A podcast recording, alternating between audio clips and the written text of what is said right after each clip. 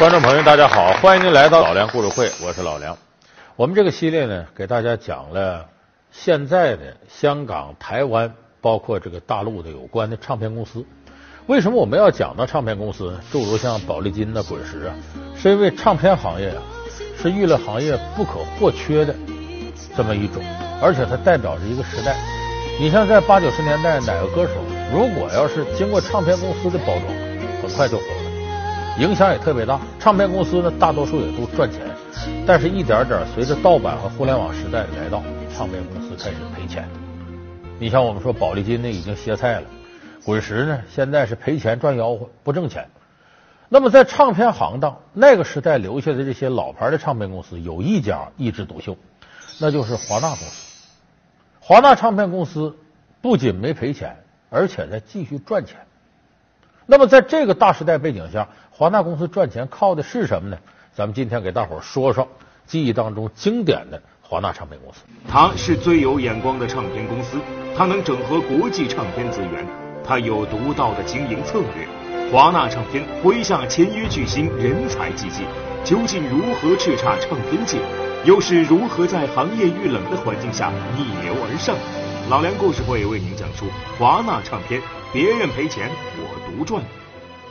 华纳公司它不同滚石，滚石是台湾本土的，而华纳和宝丽金挺像，有国际背景。它的国际资本背景呢是国际上的华纳音乐集团。当初华纳是怎么打开的局面呢？它是通过控股和并购来实现的。它的经典例子呢是飞碟唱片时代，就当时台湾呢，除了滚石以外呢，还有一家很大的唱片公司叫飞碟唱片公司。飞碟唱片公司很有实力，你就看这签约艺人，你就知道，王杰、蔡琴、姜育恒、张雨生、陈百祥、吕方，他签了一堆这样的艺人，就名气也大，他出的唱片也火。那个时候呢，为了扩大自己的这个经营实力呢，这个华纳集团呢。就和飞碟唱片公司签约，就开始控股飞碟唱片公司。那么这个时候呢，华纳的经营理念是什么？我不管你咋经营，我只是投资，但是呢，我可以利用呢我的国际音乐出版的这一块，帮助你做很多事儿。所以双方呢各取所需，一拍即合，这个合作很愉快。华纳是管投资分钱，飞碟原来的制作人马呢是管开发挣钱，哎，双方合作的很好。当时双方一开始合作开发这个经典是谁？小虎队。周末午夜夜快，快到苹果乐园来，欢迎流浪的小孩，不要在里狂发呆，一起大声呼喊，向寂寞午夜说拜拜。音乐星光，样样都浪漫，烦恼忧愁都与我无关。八十年代末期呢，台湾的这个中视公司做了一档节目，叫这个 TV 争霸赛，就是个选秀节目。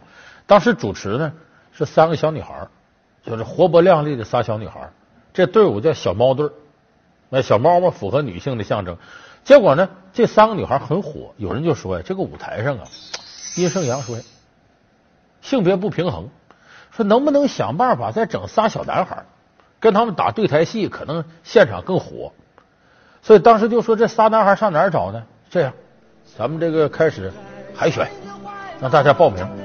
就在这时候，十八岁的吴奇隆，十七岁的陈志朋和这个当时十五岁的苏有朋，这三个人入选。这仨男孩都是又会唱又会跳，那你组成个队伍跟小猫队抗衡吧？叫啥呢？那叫猫，这叫虎，就这么的小虎队诞生。又会唱又会跳，就一上节目呢，那个很出人意料。不光是小女孩喜欢他，有些老大妈，哎呦，这孩子跟我儿子似的，跟我孙子似的，都挺喜欢他。这回像在台湾火的不行。就像童年在风里跑，感觉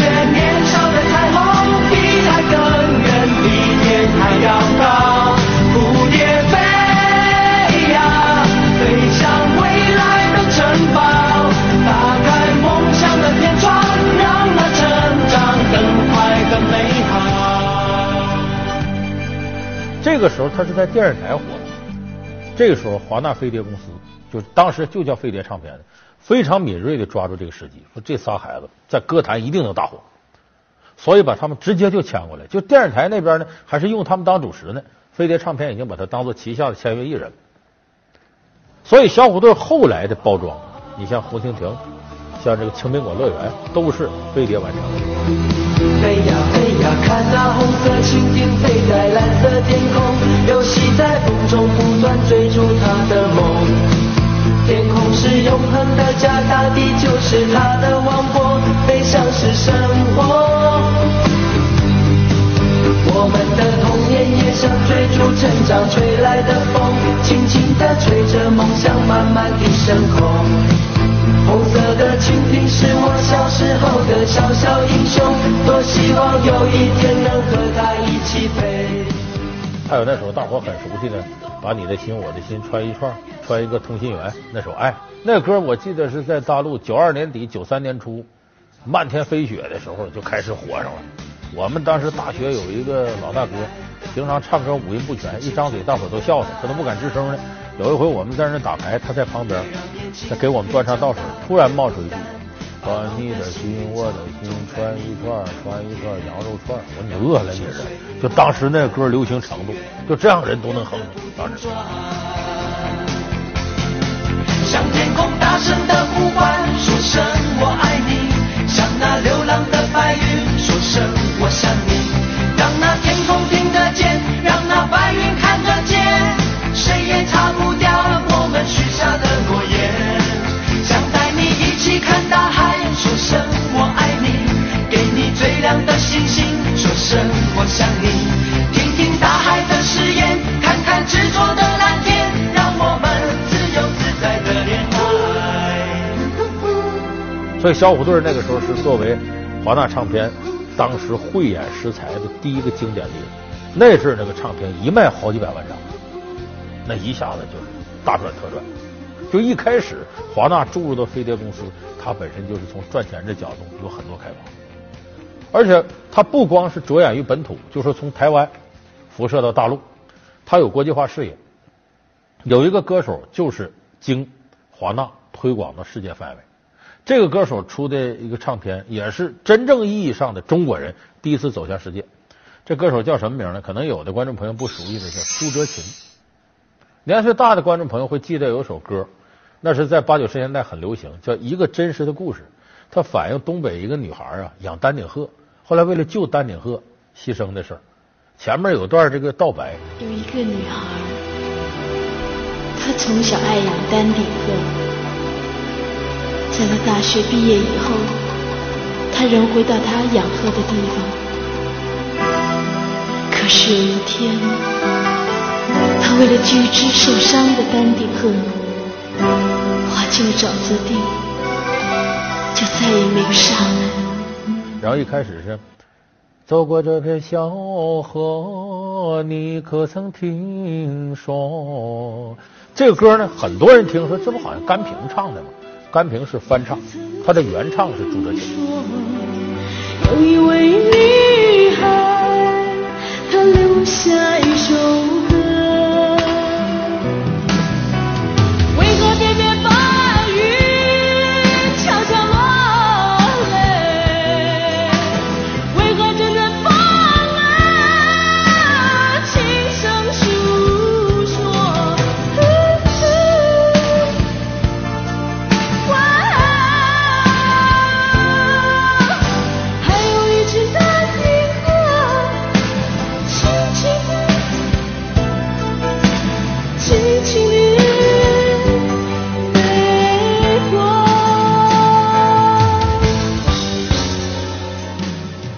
朱哲琴真正被大家所熟悉，是他那首经典的不能再经典的《阿姐鼓》。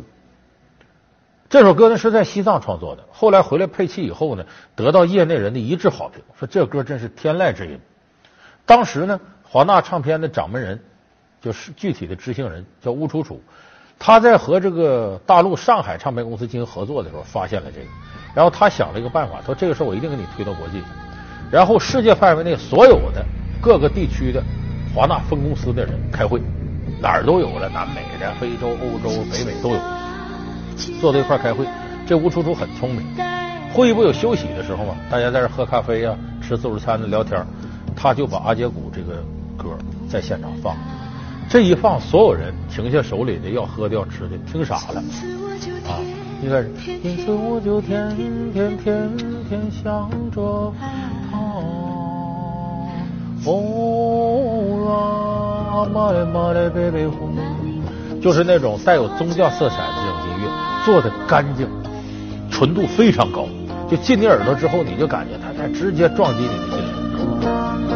反反复复念着一句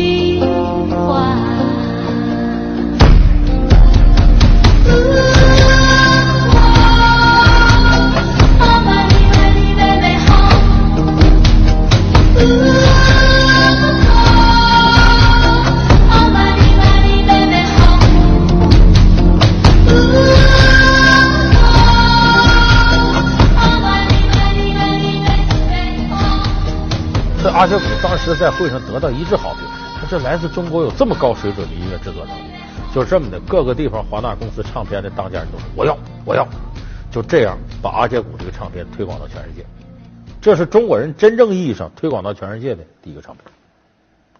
那么后来呢，他们一开始从这个朱振琴身上就注意到，发现这个大陆的歌手很有潜力，就当时华纳这些人呢，很多人关注大陆有什么新人诞生。那么与此同时呢，这是一九九五年推阿杰股，一九九六年呢，华纳呢就不会采取控股这方式了，索性我就并购你飞碟这唱片，然后直接改名就叫华纳飞碟唱片公司，就名字里既有飞碟又有华纳。可是这个并购呢，本来想象当中应该是做大做强，但事实上没有做到。什么原因造成的呢？原来并购之前呢，我刚才说华纳负责投资分钱，那边是飞碟这边呢是开发挣钱。互不干涉，合作很愉快。可是这一合了呢，不是控股了，我是并购了。那并购以后呢，母公司的管理层一定要进入到新的公司里面。那好，那事实上华纳飞碟就形成了两伙人管理，到底该怎么管？理念区别太大了。结果这阵儿就是华纳公司业绩全面下滑的时候，也不挣钱了，有好多歌手签约都跑了。后来到了九九年的时候，华纳意识到不能这么干，重整旗鼓，索性啥呢？飞碟俩字我也不要了。就叫台湾华纳唱片，然后绝对实行一元化领导。所以这个时候，华纳采取大手笔，把原来走的几个有影响力的天王级歌手再签回来，同时开发新人。这开发新人主要的眼光盯紧大陆。这时候，他们在九九年推出了一个新人，影响力很大的，就是朴树。朴树，我们可听过他的歌，当年很有名的《白桦林》。天空依然阴霾，依然有鸽子在飞翔。谁来证明那些没有墓碑的爱情和生命？雪依然在下，那村庄依然响，年轻的人们消失在白桦林。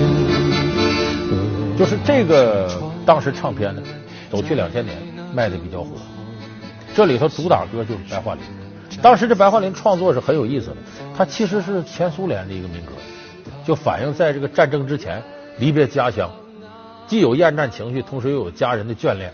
它其实跟山楂树啊、跟卡秋莎呀这类前苏联歌曲是一脉相承的。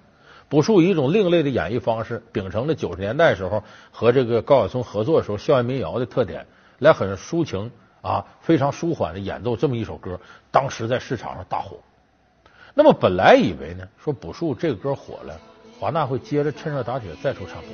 可是再出第二个唱片，时隔了三年，才推出第二个唱片，就是《生如夏花》。这首歌很火，咱们很多朋友也会唱，也愿意听这首。我是这耀眼的瞬间，是划过天边的刹那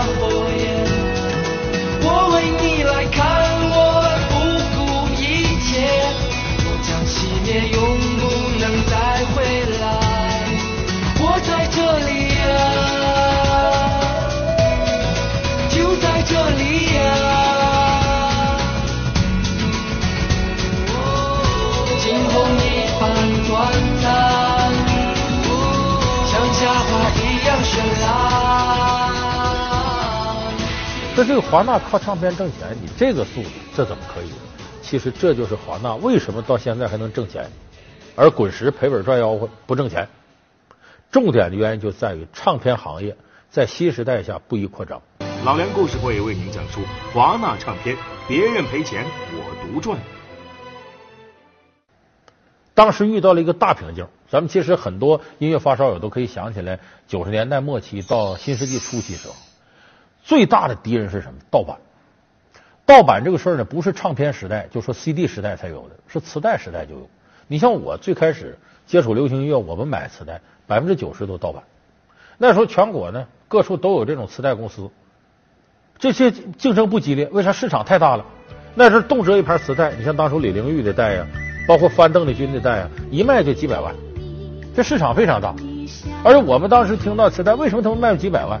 原来那个母公司出产的东西数量没那么大，一经过盗版，这磁带铺天盖地。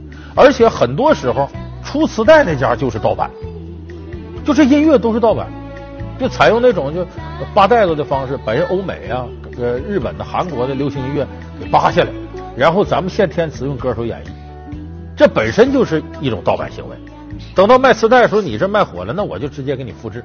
我们在这复制，个人都能复制，拿个空白磁带，叫双卡录音机，这边一盘，这边一盘，那边这是唱，这头就录，录完了这叫儿子带，再录一个孙子带，重孙子带，一个往后录，越录效果越差，最后你再听，呲嘎呲嘎呲嘎这声音。但是那时候磁带盗版对磁带行业打击不大，在哪儿呢？就制作这一块，虽然你不拿原来的版权省着钱，可当时版权不值钱。你别说那个九十年代初期的时候，大伙儿听过吧？朝花夕拾杯中酒，这叫中华民谣。这歌冯小泉写的，当时就给他一百多块钱版权费，就版权也不值钱。朝花夕拾杯中酒，寂寞的我在风雨之后。醉人的笑容，你有没有？大雁飞过，菊花插满头。时光的背影如此悠悠，往日的岁月又上心头。朝来夕去的人海中，远方的人向你挥挥手。所以这个本身你靠版权，那个时代也挣不着钱。那么翻磁带呢，在市场上卖，价格差不了太多。就你正版磁带卖十块钱，盗版的八块钱，就这个区别。所以当时呢，盗版对正版的冲击，严格意义上说没有那么大，就基本上翻磁带都可以挣钱。就原来出磁带那家也挣，可是到了 CD 时代、唱片时代，完全改变了。为什么呢？讲究版权的时代，我出正版的 CD 的话，比方说国外进口的，一百多块钱。一张 CD，国产的呢五十六十也得，但是盗版 CD 十块钱搞定了。原来磁带可能差几块钱，现在差出甚至有时候高达十倍的价钱，十块跟一百，你买哪个？好，我当时爱听音乐，我也愿意买盗版的。更要命的是呢，盗版的磁带和正版磁带音响差距挺大，有时候你听不清不好。可是盗版的 CD 音质效果跟正版比可不差，因为这个数字灌输技术已经大幅度提升了。所以后来 CD 出现大量盗版的时候，唱片公司受不了了。你这一出，他能出来，你卖六十，他卖十块，他卖八块。当时还有打口碟，就是我们几乎在街上走，繁华地方、天桥哪儿都有那要碟不的。当然，人家不是卖黄色的啊，你卖这个正版的音乐碟。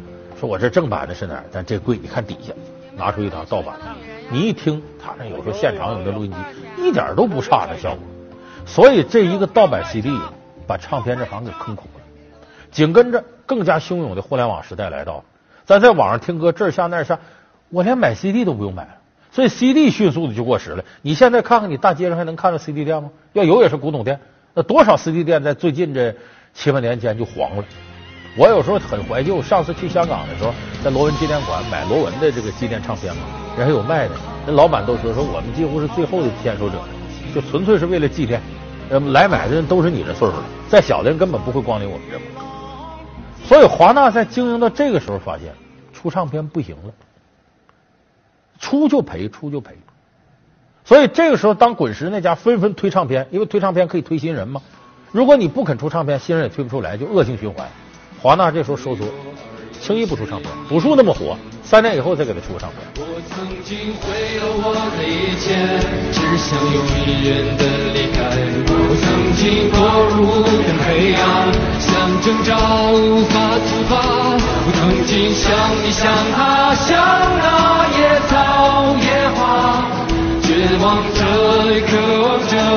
哭也笑，平凡着。这个唱片出的目的是啥？都不是挣钱，什么目的呢？你这歌手火了，火了不能总唱别人歌，你总得有自己歌。可是你怎么知道这是他自个儿歌呢？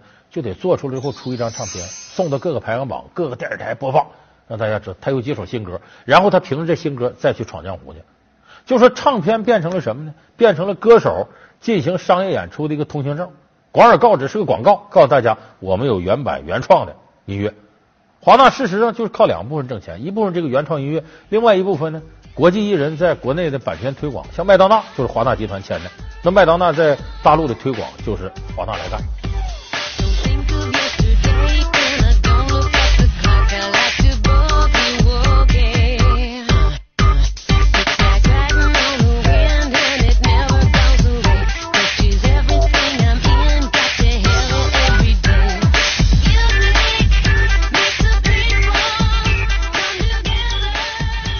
所以说，给朴树出唱片也是为了给他打腕。当然呢，他很火，挣着钱了。说那他后来这个唱片不挣钱，靠什么挣钱呢？这公司，你看叫唱片公司，主要靠商演和活动挣钱，靠商业演出。这歌手火了，那演出公司给他经营，相应的提成就进来了。所以这种经营方式呢，华纳是特别聪明的，在这个时代之下，规避盗版和互联网的冲击，他往回收缩。那与此同时，滚石不是，滚石呢，他又是台湾本土人干的。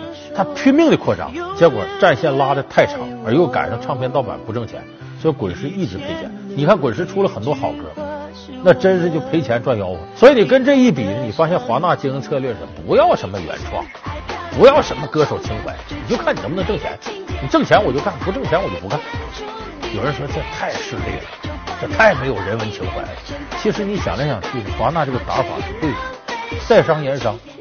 就我这公司，我无论经营的多好，我培养了多少出名歌手，我要倒闭了，那么我就一切都无从谈起。我首先得保证公司赚钱，公司赚钱的前提上，歌手得挣钱。